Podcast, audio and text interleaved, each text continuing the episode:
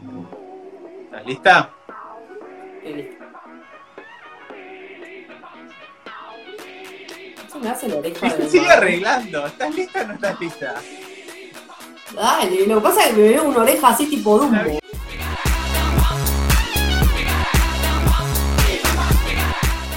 Hola a todas, a todos y a todes. Bienvenidos a un nuevo episodio de Estación Nerdolandia. ¿Cómo estás, Giselita? Ay, muy bien. Muy bien. Explotada, explotada. Explotada, pero muy bien. Es- esas contradicciones que tenés vos que yo la verdad que no las termino de entender a veces. La bipolaridad que me caracteriza Sí, en la vida. Sí, sí. Para, no es que no es bipolar, porque bipolar tiene periodos o ciclos más largos de, esta- de estadios de ánimo. Lo mío es ciclotimia pura, Claro, sí, cambiás de un estado de ánimo al otro en... totalmente. Pero las mujeres somos de por sí ciclotímicas. Vos porque no me conociste embarazada. No, no te conocí embarazada, pero con solo ver tu estado de WhatsApp es más que suficiente para conocer tu, tu ciclotimia y tu drama constante. Pero pará, tampoco me crees todo, boludo. Ya me conoces un poco. O sea, no me puedes creer todo. O sea, Va a aparecer acá, que acá va a aparecer una captura de pantalla del estado de WhatsApp de Gisela, para que lo vea.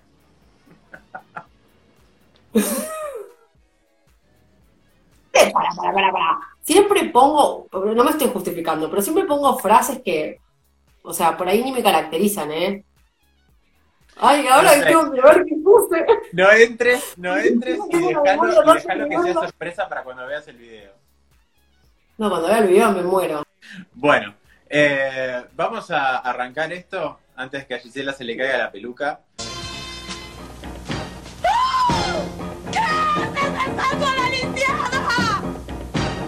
¿Querés ar- arrancar vos hablando de Cursed o ¡Maldita! No, Así es que era de este de quien estabas enamorado, maldita lisiada. ¡De mi nacito! Vamos a hablar de la serie Curse o Maldita, que se estrenó el 17 de julio. Está basada en una novela homónima de eh, Frank Miller y, Tom, y Tommy Weller, pero son los dos recontra fanáticos del género. Es como una adaptación, esto sí es verdad, es una adaptación de como de un subgénero del Rey Arturo. Ya vimos incontables historias del Rey Arturo, Robin Hood y Sarasa y siempre es lo mismo. Pero acá cambian un montón de cosas. Y es otra serie de fantasía del género épico que nos muestra producción de Netflix. No me la compares con Game of Thrones porque. Con la única que la puedes comparar por ahí sí es con The Witcher. Pero eh, como para entretenerte en, en de mientras, no está mal.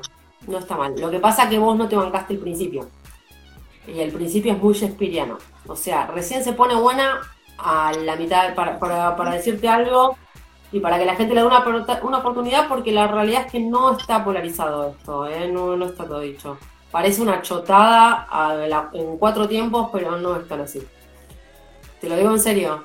O sea, tiene cosas, tiene cosas muy de, de M, pero, pero no tanto. La realidad es que no tanto. Pero sí habría que esperar hasta la mitad de la temporada para adelante. La primera arranca como que parecen los personajes están súper acartonados. Eh, mismos personajes que son muy buenos, ¿eh? Te consulto algo. Eh, no, no sé si es así o no, creo que lo, lo escuché muy por arriba, pero puede ser que el, la, o sea, la novela gráfica esté basada en un libro que a su vez el Sí. libro está basado en toda la leyenda. ¿Es así, más o menos? Ah, ok, listo. Porque eso no me había terminado de entender. O sea, es una adaptación de una adaptación. Exactamente, es una adaptación, una adaptación.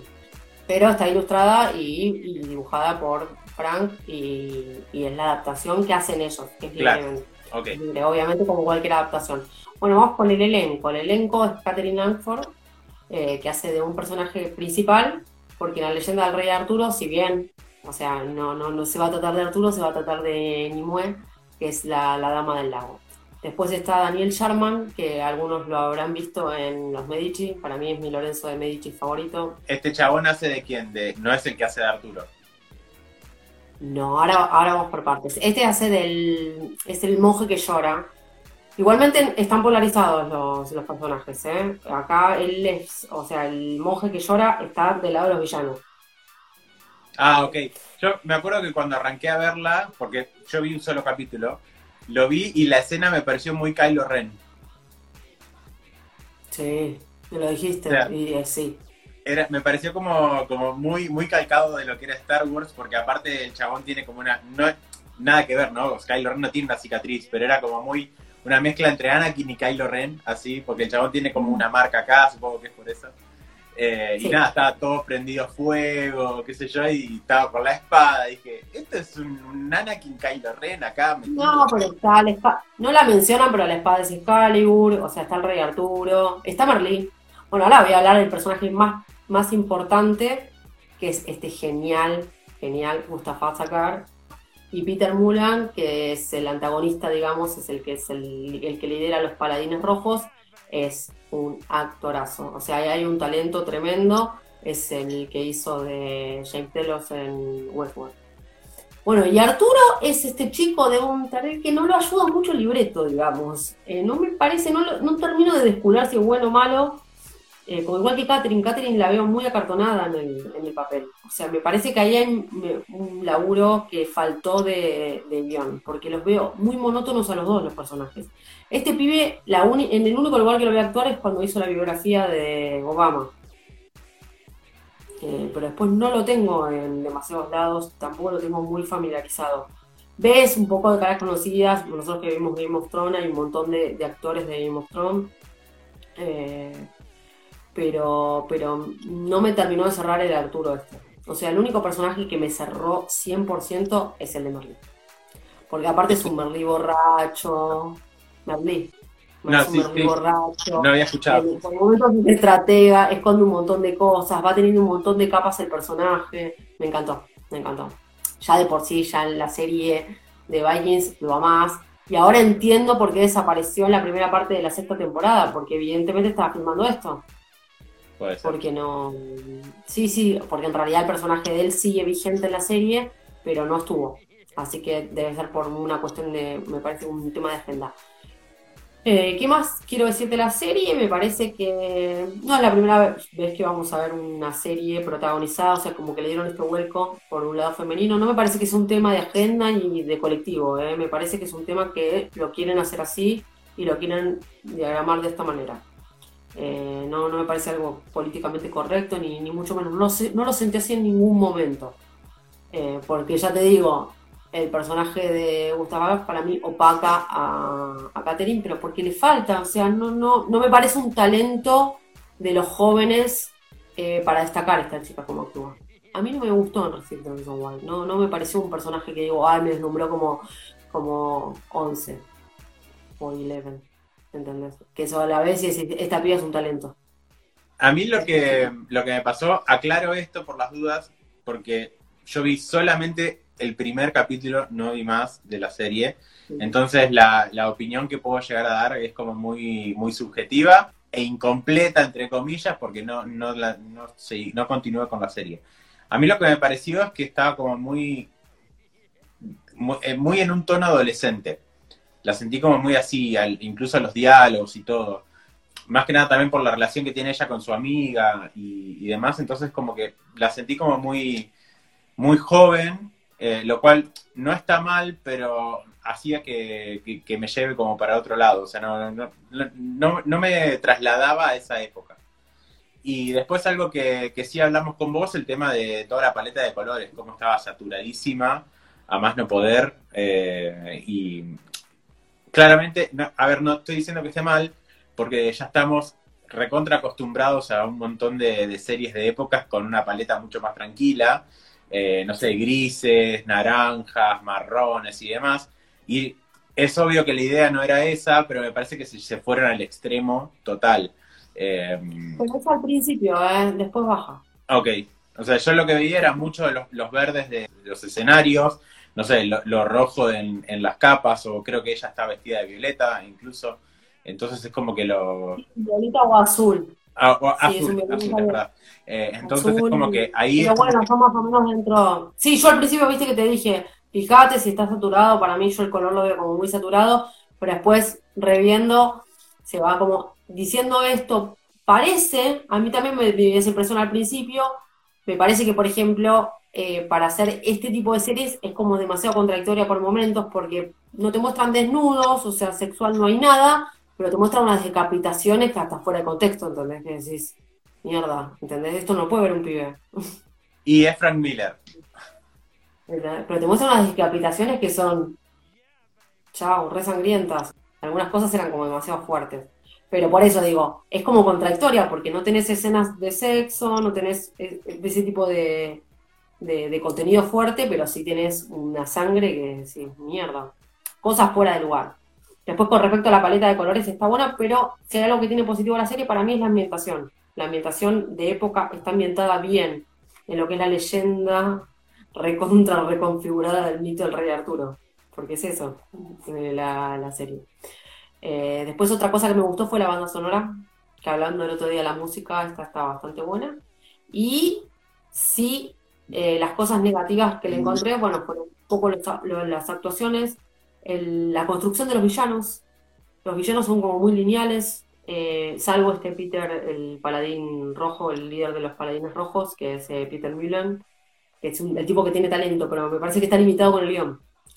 Después, eh, también es como que no te termina de sorprender ninguno. Este chico, el monje gris, el monje que llora, es el villano, eh, el que le digo yo, tipo el músculo, ¿viste? El que le sal- sale a pelear.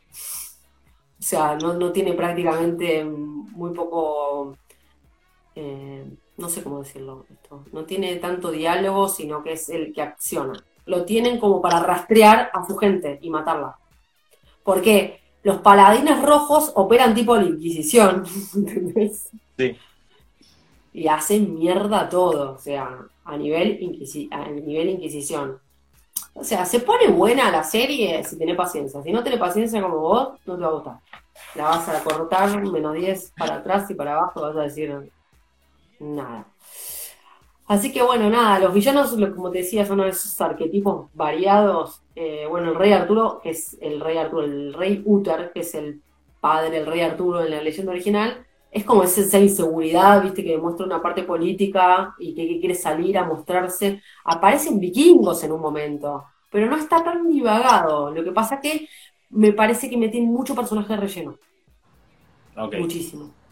Pero bueno, si se- esto se va a, a- se va a ampliar un poquito más, puede llegar a estar interesante porque están todas esas es- alianzas y no sabes quién va a traicionar a quién, y esa parte me gusta.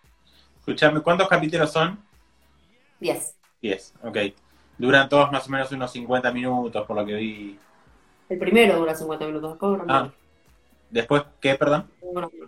Después duran un poco menos. Ah, pues. Ah, y después, qué sé yo, por ejemplo, no te asusten, no se asusten. Si ven, hay cosas que están re bien hechas en los efectos especiales y hay unos lobos que son tremendos. Ah, los logos del primer capítulo los vi. Por favor, parecen de PC, ni siquiera de Play. O sea, Me, me- no, porque el oso, un el está tremendo. Pero eso, o, o sea, te juro, a mí me la bajó, pero de una manera, digo, no, no, no, te juro, la, no, no, no la adelanto, pero trato de. No quiero mirar. Porque son azules, horrible, no, no, no, horrible, horrible. Es lo único que ahí le pifian, porque no tiene malos efectos la serie, la realidad. El oso está increíble, pero los lobos, mamita. Ni quiero preguntar. Ni quiero preguntar a la gente que sabe. Mejor no, mejor, mejor no saberlo, ¿ves? ¿eh? No, pero es bastante aceptable la serie. Yo no creo que sea algo que esté polarizado. O sea, para mí si entras y si tenés paciencia, y como te digo, en el impas de, de la otra temporada de, de Witcher. ah, es Bueno. más o menos. Bien. sí, yo le doy, le doy, le doy un puntaje medio para arriba. Está bien, bueno, genial. ¿Tenés algo más para comentarnos de Curse o Maldita? Que no se te ocurriera poner los ojos en él. ¡Y los pusiste! ¡Escuincla babosa! ¡Te atreviste! ¡Pero te va a pesar! ¡Te va a pesar!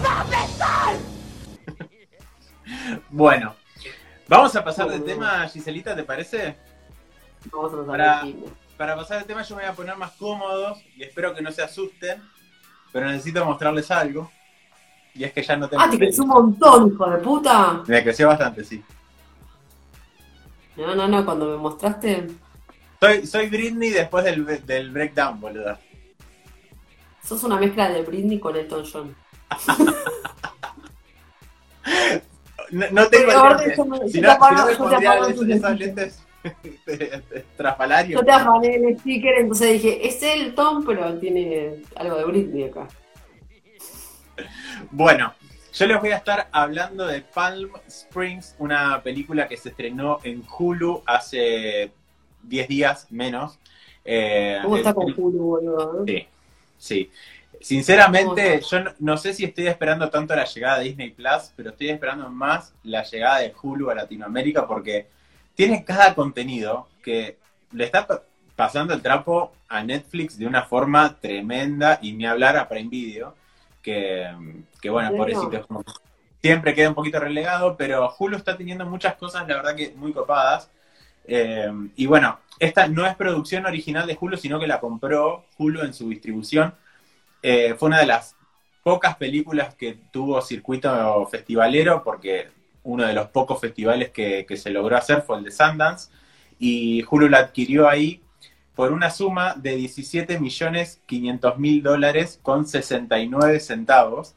Eh, parece como muy, muy al pedo esos 69 centavos, pero en realidad se pagaron para poder romper el récord, porque la película récord de compra en festivales era de 17.500 dólares, no, eh, 17 millones 500 mil dólares. Ah, quedaron contando la moneda. Sí, o sea, pagaron esos 69 centavos, yo creo, para, para Para superar. ganar nomás.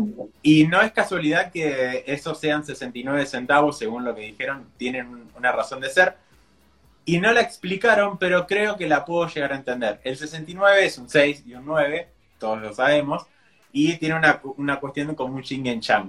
¿Qué pasa? Esta película es una de las tantas que hemos visto con una especie de loop temporal donde las personas viven una y otra vez el mismo día. Pero, tranqui, porque es muy alejada a lo que ya hemos visto hasta ahora. O sea, no esperen ver un día de la marmota, no esperen ver eh, Happy Death Day ni nada por el estilo, eh, sino que acá es una comedia romántica con loop temporal. Eh, arrancamos con el primero de los personajes que es el Andy Samberg. Eh, lo tienen a él conocido tal vez de Brooklyn Nine-Nine, serie que tienen en Netflix para ver. Y cuando arranca la peli, el chabón ya está viviendo en este loop, ya está acostumbrado a este loop.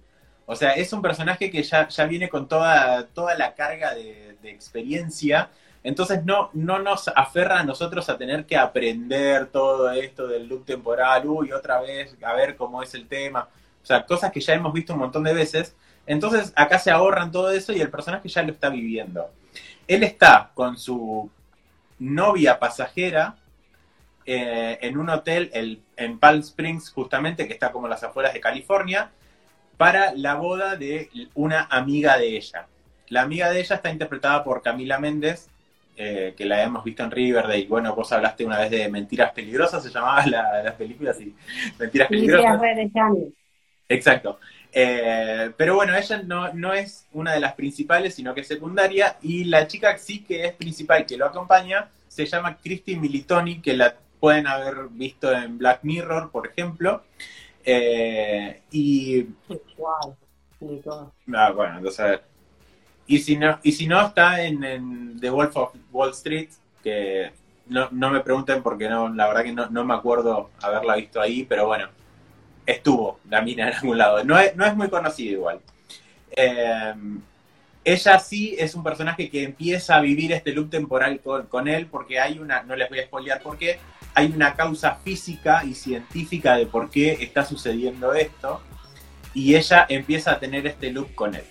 ¿Qué pasa? Ambos dos personajes son dos personajes que le escapan al compromiso todo el tiempo y son como muy liberales y demás. Y justo están reviviendo día tras día una boda. La boda por la cual al- los dos están ahí como súper colgados. Ya van a entender por qué. Eh, porque, bueno, él va acompañando a su novia, qué sé yo, y ella es la hermana de la novia. Eh, pero ella es como un personaje totalmente dif- diferente, o sea, de hecho, eh, como que la familia la, tratan de, de trola y qué sé yo, o sea, es, es todo lo contrario a la hermana que es la hija ejemplar que se está casando. Entonces los dos están obligados como a revivir este día una y otra vez.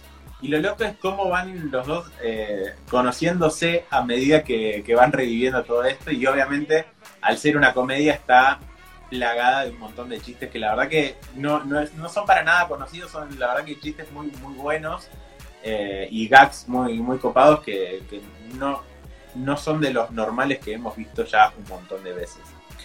Adicionalmente a este elenco tenemos a J.K. Simmons en un papel muy chiquito, pero la verdad que el chabón aparece y se roba la escena, como siempre. Eh, sí, no, no. O sea, sinceramente con el chabón no hay, no hay para, no hay que decir. Y después el novio está interpretado por Tyler Hoechlin o algo así, que es el, actual Superman de la Rovers y bueno, creo que salió de Teen Wolf en su momento. Bueno, la película dura unos 90 minutos más o menos, o sea, es cortita, se ve rápido. Eh, y dicho por sus propios creadores, eh, la, onda es como que vos estés viendo la segunda parte de una película inicial que nunca existió. Entonces, y, la verdad que se siente muy así, por, por, el hecho de esto que te decía de que la peli arranca y, el chabón ya está viviendo todo este día de la marmota y demás. Entonces, la verdad que está bueno eso. Y bueno, otra, otro de los datos adicionales es que Andy Samberg, eh, o mejor dicho, cuando Andy Samberg se incorpora al elenco, eh, también mm, se, pone como productor y ahí eh, la trama gira un poco porque originalmente era una película mucho más filosófica, si se quiere, y, no se basaba tanto en lo científico y no estaba ni cerca de ser una película de humor, pero bueno, justamente cuando Andy Samberg toma las riendas de parte de la producción, ahí es como que se vuelve un poco más una comedia. La verdad que la peli es súper disfrutable. Eh, es, no, no, te digo una de las mejores películas del año porque espero tener la suerte de, que, de volver a los cines a volver a ver algún tanque copado, pero la verdad que se, se defiende y se defiende súper bien. Tenía programado un estreno en cine, pero bueno, nunca llegó. Así que bueno, fue directo a, a Hulu. Así que nada, eh, es, es básicamente eso. La verdad que la peli es es, muy, es muy linda. No, no es la mejor película del año, pero sí se van a encontrar con, con una película para poder pasar un rato bastante copado. Tiene una... Aparte las comedias, las comedias, perdón que te interrumpe, las comedias lo que tienen es eso, no te hacen pasar un mal momento. Claro, sí, sí, sí. Te ver un drama malo, qué sé yo, no sé, otro tipo de cosa, acción, o... ahí sí es como que decís, bueno, medio raro, pero una comedia, más raro que te la va a pasar mal. Que sea muy chota, pero no, sé. No tienen, por ahí no, van a encontrar como las refotografías ni nada por el estilo, pero tiene una paleta de colores bastante interesante que juega entre los azules y los naranjas y, se, se van manteniendo ahí, más que nada por la ropa que usan ellos, los, escenarios en los que están y demás. Eh, pero la verdad que es, es, para pasar un, buen momento y, y reírse, reírse con ruido. Igual me parece bueno que cuando nosotros hablamos de, los colores, la fotografía y eso, hay gente que realmente ni se fija en eso. O sea, es, no, gusta, pero bueno. Pero, creo que no está de más decirlo porque. porque no, sí, ahora uno le presta más atención. Claro. uno le empieza a prestar más atención a lo que es la fotografía, lo importante que es, ¿no? Todo eso dentro de lo que es una película. Sí, dentro del proceso creativo en general y, de cómo eso puede incluso en, cierto momento llegar a repercutir hasta con la historia y, cómo puede llegar a completar una historia tal vez em, todo ese, recurso artístico. La verdad que a veces está como muy pasado por encima, pero, pero tiene como, como una, una repercusión bastante grande. Lo mismo con la música o con ese tipo de cosas que sí, a, mí, a, mí, a mí la música de las películas sí, sí, porque siempre me gustó la música de la película. Siempre me gustaron las bandas sonoras, me bajo los soundtracks, están buenos. Entonces es como que para mí es re, importante la película. Porque una buena música, una buena película me puede determinar. Mirá, si, si hay algo que le veo positivo a la serie que acabo de ver, es la música. Entonces es como que podría haber sido una cagada y si la música es una cagada, a mí me, me mata me mata como hay películas que están totalmente desfasadas con, la música y como Sí, como hablamos la semana pasada de The Old Ward, que tenía también esto, o, o 365. Pero 365 porque está promocionando él su disco. Entonces por ahí ni pega con lo que estaba, porque 50 sombras, que es muy parecida, el, el tono de la música no, no tiene que ver. No, y está, pero ahí te das cuenta de lo que es una buena musicalización. Porque yo puedo decir cualquier cosa mala de 50 sombras de Grey, pero los soundtracks que tiene son impecables. No puedo decir Deliciosos. nada de los soundtracks, porque son Delicioso. hermosos. Eh, bueno, eh, nada, lo malo de Pan Springs es que la van a tener que buscar por, por su videoclub amigo, por algún lado. Eh, eso es lo, lo único malo. Pero después, pulgares para arriba. Los que no son pajeros, ¿no? Porque la mayoría son pajeros con. Sí. Pero bueno, si tenés una computadora a mano con internet, no tenés excusa. No, Así, mí no. corta la bocha. Eh, Cortísimo. hablando de, de cortar, vamos cortando este tema. Vamos a hablar rapidito, porque no tenemos muchas más cosas para hablar, pero bueno, nosotros siempre nos buscamos algo. vamos a hablar rapidito, ¿qué te parece Gisela? De un mini balance de lo que va del año. Y, y me, no- me gustaría que me cuentes, y yo te voy a contar también, eh, una, dos, sí, máximo dos series y dos películas de lo que va del año que te hayan gustado. Eh, bueno, las series creo que ya las dije. Que las recontra recomendé, las dos las vi en la misma temporada, sí, fue el fin de semana largo. Que vi la serie la miniserie australiana mm, Desplazados y El Jurado, eh, que es serie también belga. Y también me gustó de Amazon Prime Hunter. Bueno, Hunters es una de mis favoritas también de lo que va del año. Eh, pero también tengo que hacer una mención especial a una serie que me llegó de una forma que no pensé que me iba a llegar, que fue Normal People, una serie de Hulu, para, para ser más específicos, eh, la cual amé. Amé y me enganchó muchísimo desde que empezó hasta que terminó. Y, y en cuanto a Netflix, eh, Never Have I Ever, o Yo Nunca, que también me sorprendió por ser una serie adolescente, pero con una mirada totalmente diferente y, y la verdad que son como tres, cos- tres joyitas que, que anduvieron ahí en diferentes lados. Y en cuanto a cine, ¿qué, qué, qué te ha gustado de lo que viste hasta ahora? 365, obvio. Me gustó, me gustó arrancarte los ojos. Eh, no, de cine, entra yo porque ya hablamos de. Sí, obvio, sí, o sea, eh, Jojo se estrenó acá el 2 de enero, así que sí. Sí, yo. es como- Y Mujercitas. No puedo dejar de mirarlas. Sí, yo creo Eh, que No, la realidad es que ninguna peli. O sea, Extraction es una peli más. O sea, re divertida, la vi un par de veces, pero. Película, película que me quedo de decir, bueno, de este año, yo, yo, Mujercitas. Me quedé con unas ganas acá, ¿te acordás que es con Un lugar en silencio 2? La todavía la tengo. y creo que tenemos tiene esperanza de que suceda todavía. que la podamos ver en cine, boludo, yo no veo la hora. O sea, lo que me falta el cine es una cosa de. Sí. Siento la falencia de, de- Íbamos muchísimo, boludo. Bueno, Sí. Yo toda mi vida fui mucho al cine, entonces es como que. Sí, yo, yo y mujeres. Yo estoy también con, bueno, Jojo Rabbit de una y 1917 fue otra que, pegó muchísimo. Eh, Mujercitas, la verdad que también, pero creo que ahí en- en- no llega en mi top 3 porque en mi top 3 también la ocupa una peli de Xavier Dolan, que es Matías y Maxim, que si bien es del año pasado, nunca llegó a estrenarse en cines, sino que se estrenó directamente en streaming este año. Eh, y bueno, en algunos cines de España también, por ejemplo, sí ya salió este año. Ya hablamos de, de- de- de la poca bola que le dan. Claro, Hasta que la pegue. Hasta que la pegue y cuando la pega, ojalá que no se pudra y que no haga cagar. Como Nolan, Nolan tampoco empezó siendo súper conocido, hoy la pegó y hoy es, o sea, hoy es culto Nolan. exacto. Bueno, Giselita, vamos cerrando este capítulo, ¿te parece? Vamos hablar ese capítulo. ¿Dónde pueden ver o escuchar esto? En Spotify y en YouTube. ¿Cómo está haciendo Nordolandia? Perfecto. Y las redes sociales son Estación Nerdolandia en Instagram y e-nerdolandia en Twitter.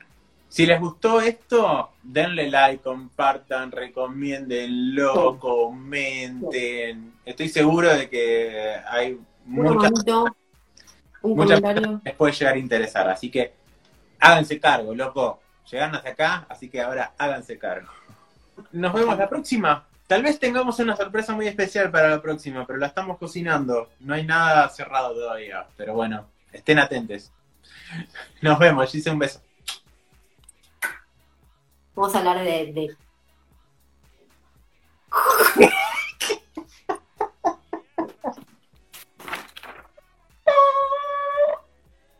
¿Qué le pasa, abuela? Se olvidó. Lo que pasa es que iba a decirle. Y me acordé de la boleta Alicia. Eso me lo hiciste vos. Hacete cargo.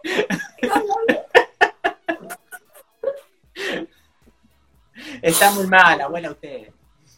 Ahora, señora. Señora.